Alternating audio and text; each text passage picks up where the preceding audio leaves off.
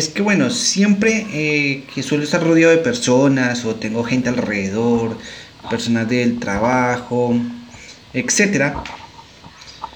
Eh, digamos que entre un 80 o un 90% de las veces que indico o que quiero preguntarle a la gente qué significa para ellos divertirse. Y casi siempre van a responder cosas triviales, como salir de fiestas con amigos, sentarse a beber toda la noche. Em, entonces, también escucho ocasiones en las cuales me dicen, es que si no tengo amigos no soy feliz, no me estoy divirtiendo. Si no es con mi traguito, no hay felicidad. Si no salgo hasta perder el conocimiento, no es fiesta. Cosas así son las que se pueden escuchar el día a día de la gente. Y digo otra vez, entre el 80 y el 90%. Y siempre lo vamos a ver, y más que todo muy, muy común en países latinos. ¿Cuál es diversión significa? Drogarse, perder el tiempo, alcoholismo y no hacer nada. Y lo que me pone a pensar en esos momentos es que justamente esos hábitos que la gente cree que son divertidos son los que en realidad nos están llevando a la ruina. Son hábitos destructivos y que pues, no van a aportarnos nada. Ni como personas ni como sociedad. Y esto lo hemos estado viendo año tras año, que todo va para atrás se están normalizando las drogas, se está normalizando ser un alcohólico, se está normalizando ser un perezoso.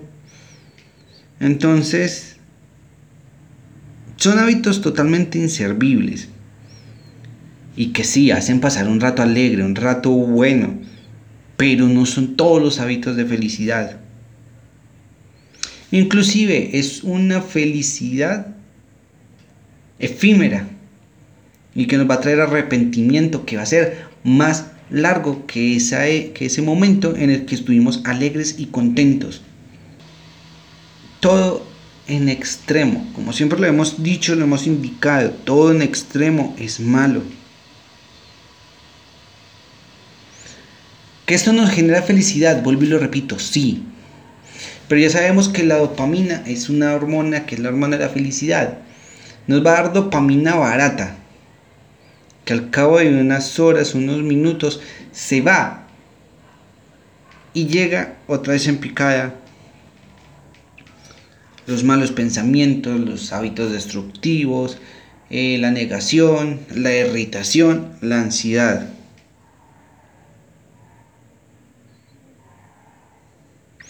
A la sociedad últimamente se nos ha olvidado que existen muchas más cosas que nos pueden dar felicidad.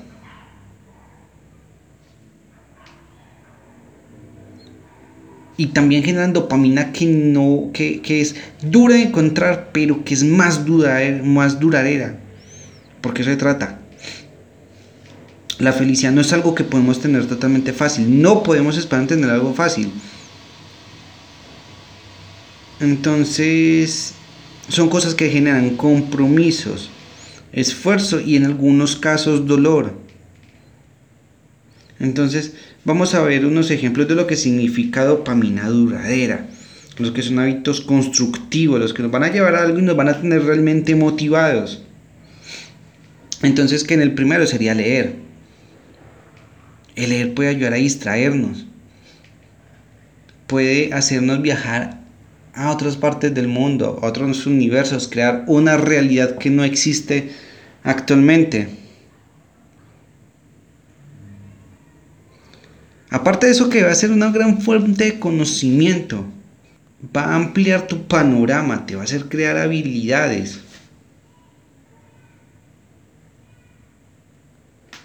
Entonces si miramos los libros de una forma totalmente diferente, nos vamos a dar cuenta de que lo podemos llegar a disfrutar, pero últimamente se ha estado llegando a menospreciar el poder de los libros.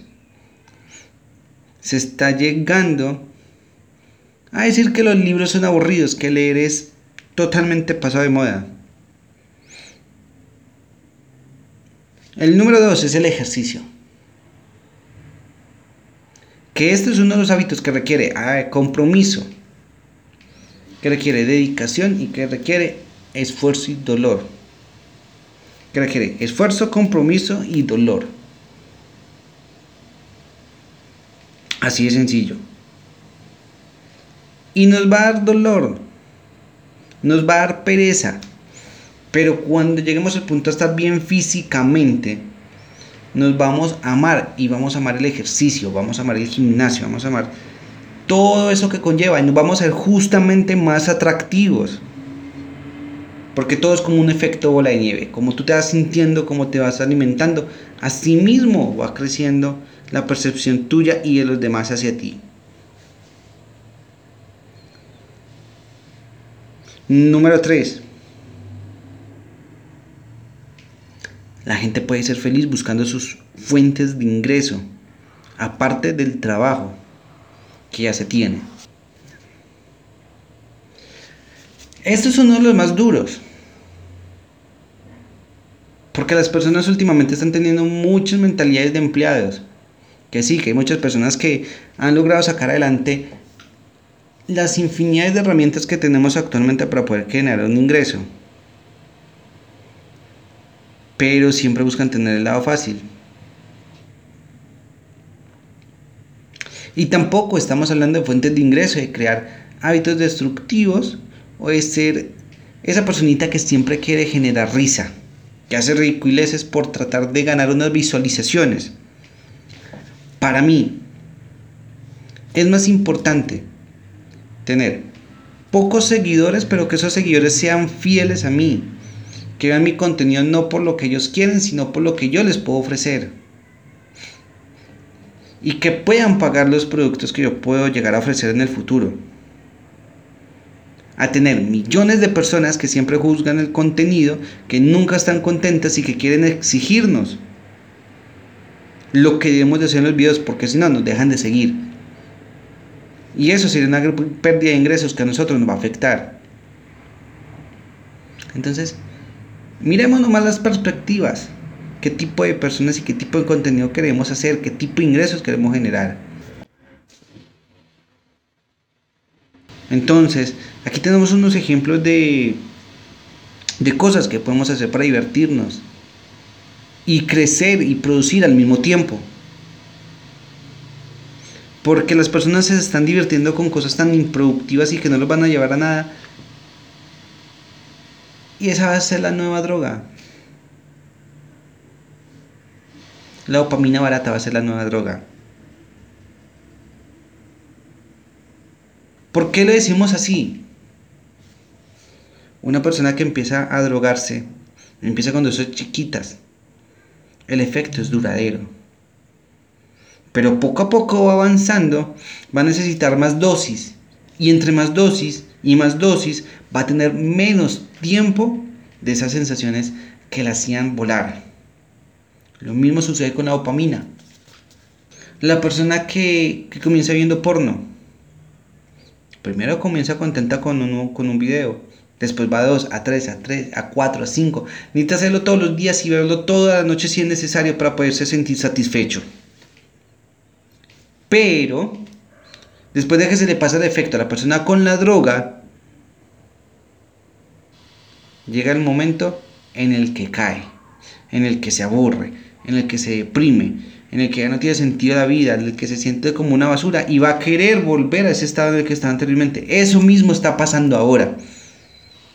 Las personas están siendo infelices en su trabajo, infelices en sus vidas, infelices en sus familias que necesitan a cada rato tener la necesidad de escapar con el licor, con las drogas o con cualquier otro hábito que no le genere nada a largo plazo para evitar sentirse unas mierdas. Pero si vemos con el lado de los hábitos constructivos, comenzamos al revés. Comenzamos desde lo más bajo y nos vamos distrayendo y nos vamos divirtiendo. Vamos construyendo hasta ser lo mejor. Hasta ser alguien de valor.